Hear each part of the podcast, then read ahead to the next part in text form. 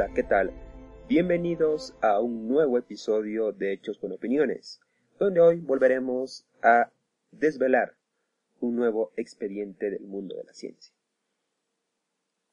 Bueno, hoy día quiero eh, hablar sobre la sociedad y sobre por qué desde las más sencillas colonias coralinas hasta sociedades jerarquizadas como la de los lobos, siempre está presente y es recurrente el unirse o ser partícipe de algún tipo de sociedad. Y esto parece una tendencia natural de la vida. Así que hoy hablaremos un poco de las sociedades, de por qué nosotros, también animales sociales, tenemos que pertenecer o estar dentro de, o necesitamos sentirnos parte de una sociedad. ¿Por qué necesario? Pero hoy buscaremos las bases científicas de por qué es necesario y por qué desde los seres más primitivos y que están al borde de la vida hasta los seres más desarrollados como son los mamíferos entre la que estamos nosotros, pues esta tendencia a crear una sociedad o ser parte de un grupo de semejantes es necesario. Por eso vamos a comenzar viéndolo desde una perspectiva distinta. Todos nosotros somos individualmente la suma de los billones de células que componen nuestro cuerpo, y que por cierto están diferenciadas para cumplir funciones específicas. En otras palabras, nosotros mismos somos un buen ejemplo de que a los individuos les conviene vivir en sociedad. Como ya recorrimos en un anterior podcast, donde hablábamos sobre la historia de la evolución de la vida en la Tierra, la vida comenzó, según se sabe, con seres unicelulares, que poblaron en solitario el planeta desde hace unos 4.500 millones de años hasta hace unos 1.200 millones de años, cuando se dio el singular paso de los seres unicelulares a los multicelulares. Esto, obviamente, está probado gracias a una alga roja que es el fósil multicelular más antiguo que hay hasta el día de hoy. Como siempre, la ciencia tiene pruebas de lo que propone, no solamente son especulaciones. Pero esta revolución del cambio de seres unicelulares a los seres multicelulares, esa transformación ocurrió en una época en la que los organismos prácticamente no tenían estructuras rígidas. En este caso, al no tener estructuras rígidas, el registro fósil es escaso. Y como sabemos, y en este caso, el paso de seres unicelulares a seres multicelulares todavía sigue siendo un enigma, porque no tenemos la pieza fundamental para poder decir qué pasó, qué fue o qué causó el cambio de estos singulares seres.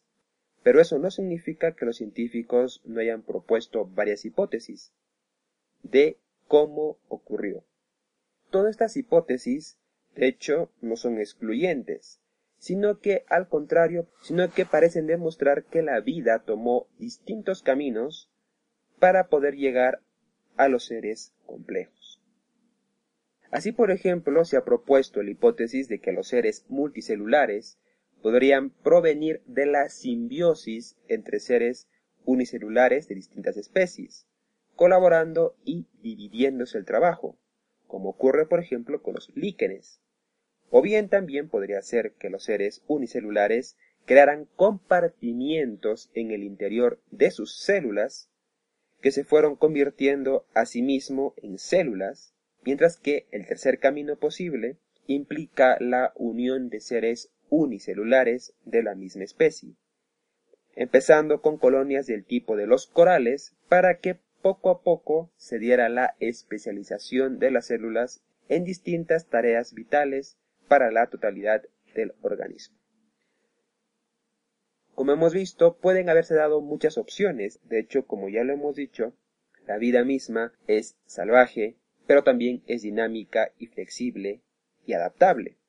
Y puede ser que para el cambio de seres unicelulares a seres multicelulares no se haya dado un solo camino, sino varios posibles.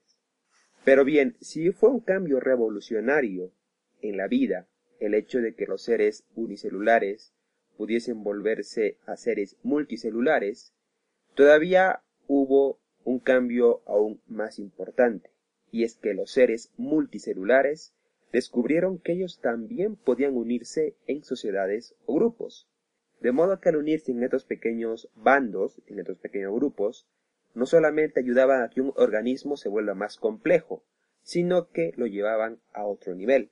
La asociación con otros seres de su propia especie o inclusive de otras especies tenían grandes ventajas para la supervivencia, pero también habrían todo un nuevo abanico de posibilidades de conflicto. De hecho, para crear una sociedad no es necesario siquiera que los integrantes puedan identificarse individualmente. Basta con que los demás los puedan identificar como miembros del grupo. Por ejemplo, tenemos el caso de las sociedades de insectos, como las hormigas, las termitas o las abejas. En este caso, estos animales emiten señales químicas para formar la identidad del grupo, y señales que pueden llegar a ser distintas o desconocidas para otro grupo de insectos, puede provocar el rechazo o incluso los ataques. Así que en este caso, por ejemplo, tenemos las señales químicas que pueden ser muy importantes para estos animales, ya que eso les confiere una especie de sello que los identifica como parte de su comunidad. Por ejemplo, también tenemos el caso de un peculiar experimento que se hizo con ratas. En este experimento se tenía una colonia de ratas a la que se le dividió en dos grupos y estos dos grupos no tenían un contacto durante largo tiempo, de modo que el olor de cada grupo fue cambiando de forma independiente. Al volverlas a reunir, estas ratas no se reconocían como antiguas compañeras, sino que inclusive atacaban a las del otro grupo como adversarios y competidores en la explotación de los recursos que necesitaban para poder sobrevivir y reproducirse. Así que podemos decir que estos animales tienen, de alguna otra forma, la necesidad de vivir en sociedad, pero también la necesidad de protegerse frente a los desconocidos, porque les pueden quitar sus recursos, pueden atacarlos, porque inclusive pueden convertirse en sus depredadores mortales. Por ejemplo, hay sociedades que pueden dar cobijo a sus miembros si ocupan el lugar de presas, como ocurre en el caso de cebras, bisontes o búfalos, que están obligados por la presión de selección, ya que los depredadores se concentran en los animales más débiles. Así que estos animales crean grandes sociedades para poder enfrentar al depredador. De hecho, siempre andan en manadas.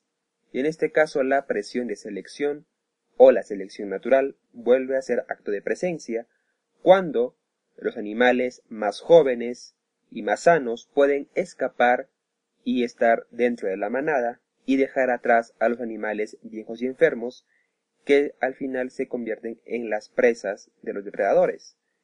Todo esto es un claro equilibrio porque al morir los animales más viejos y enfermos dejan recursos para los más jóvenes que pueden continuar alimentándose y sobre todo poder reproducirse. Y también exige mayor cuidado materno para unas crías que por cierto es el bocado favorito y fácil de los depredadores, ya que la perpetuación de la especie es algo innato en todos los seres vivos. Esto se muestra claramente en sociedades mucho más complejas como la de los babuinos u otros primates. Cuando estos animales se encuentran amenazados por un depredador, como sería en el caso de los babuinos un leopardo, la banda de monos se organiza en una serie de círculos concéntricos. En el anillo exterior están los viejos y más fuertes líderes de la banda, le siguen los jóvenes machos y las hembras sin crías, y en el centro, protegidas al máximo, están las hembras con sus respectivas crías, que gozan de la mayor seguridad ya que obviamente al depredador le costará mucho más llegar hasta ellas.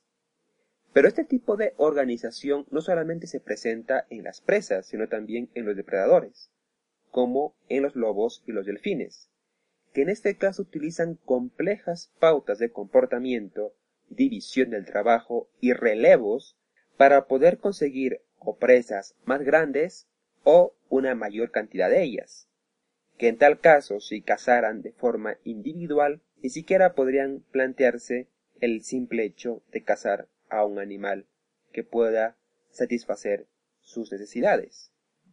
Como nos hemos dado cuenta, las sociedades son muy importantes para la supervivencia, como es en los contextos más salvajes o más extremos.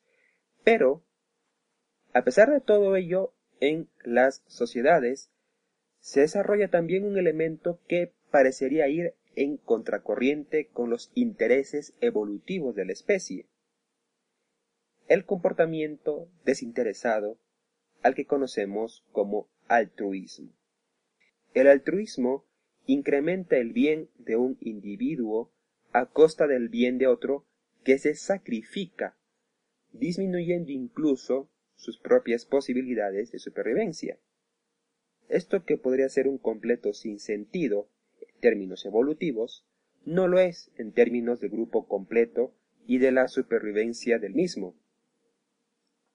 De modo que resulta evolutivamente útil para la cohesión y fuerza del grupo, y en último caso, para los propios individuos que hoy hacen un sacrificio, pero mañana pueden beneficiarse del altruismo de otros sobre todo si este comportamiento altruista se ha vuelto un comportamiento genético determinado o condicionado.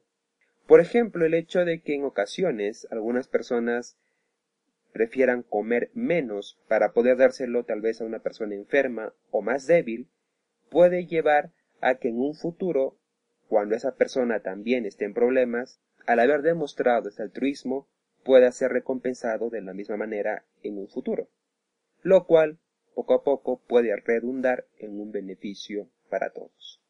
Y esto es algo que en la sociedad humana se da cada vez más. Todos sabemos, o la gran mayoría creo yo, que si nosotros ayudamos a los demás, en algún momento cuando estemos en problemas también pueden llegar a ayudarnos de esa forma desinteresada, porque todos podemos atravesar por un mal momento donde necesitemos la ayuda de la sociedad. El hecho de que poco a poco la ciencia se esté centrando también en el estudio de las sociedades humanas siempre se acude como referencia a los estudios sobre las sociedades animales. Por ejemplo, con el tiempo se ha aprendido que comportamientos aparentemente complejos, como el avance de una columna de hormigas, o los movimientos de una bandada de aves, o una mancha de peces responden a reglas más sencillas de lo que suponíamos antes. Aunque está claro que nosotros no podemos llevar este mismo conocimiento de las sociedades animales a la sociedad humana, porque nosotros tenemos una cultura aún más compleja sobrepuesta a nuestro sustrato genético. Y hace que sea mucho más difícil y complejo comprender la profundidad de la vida social de los humanos. Pero eso no significa que poco a poco las vayamos desvelando. Tanto es así que nosotros, los humanos, a pesar de que podemos cometer grandes errores a nivel social, como pueden ser las violaciones, los robos o los ataques terroristas, también podemos tener otras muestras que ni siquiera los mismos animales pueden presentar en sociedad como es el altruismo, la empatía, el incluso sacrificarse por una persona querida, o inclusive donar parte de nuestro cuerpo para que otra persona pueda continuar viviendo. Y todo esto con el plus de que mientras los animales lo hacen por razones evolutivas y de supervivencia, los humanos, en la mayoría de ocasiones, lo hacemos llevados por nuestras emociones más profundas. Muchas veces dejando de lado el instinto de supervivencia. He ahí lo que nos diferencia de animales y humanos. Y algo peculiar es, por ejemplo, el cuidado de los ancianos. De hecho, el cuidado de los ancianos existe en el linaje humano desde hace al menos 1.77 millones de años de antigüedad. En el 2005 se halló en el Cáucaso el fósil de un individuo completamente desdentado, de bastante más de 40 años de edad, que para esos tiempos era una verdadera ancianidad. Es como ahora hay algunas personas que pueden vivir más de 100 años, en esa época llegar a los 40 era a nivel proporcional casi lo mismo. Los paleoantropólogos han determinado que perdió la dentadura años antes de morir, y por tanto no podía haber masticado ni la carne ni los vegetales fibrosos que se sabe que componían la dieta del grupo.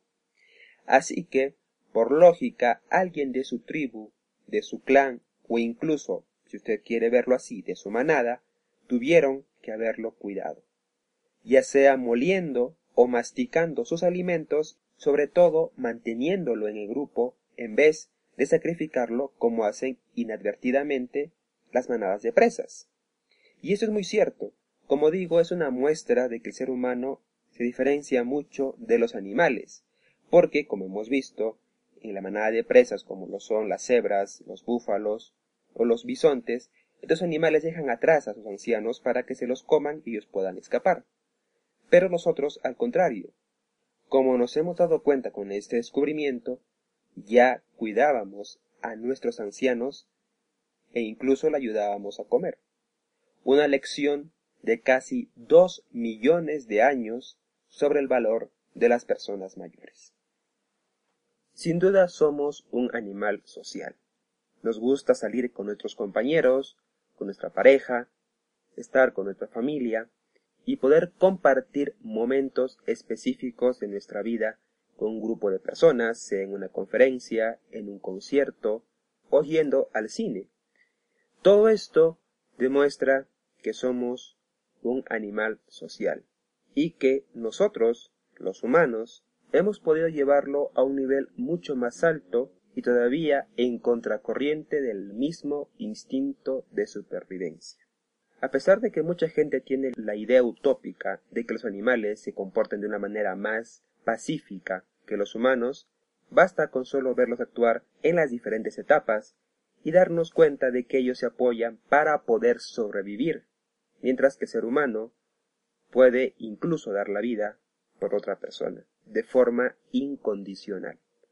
Aunque aún nos falta mucho por comprender la vida social del ser humano, lo que es indudablemente cierto es que lo estamos estudiando también en grupo en esa sociedad que tiene sed de conocimiento y que quiere seguir deslumbrándose con el mundo que nos rodea y entender sus cómo y porqués al que llamamos ciencia.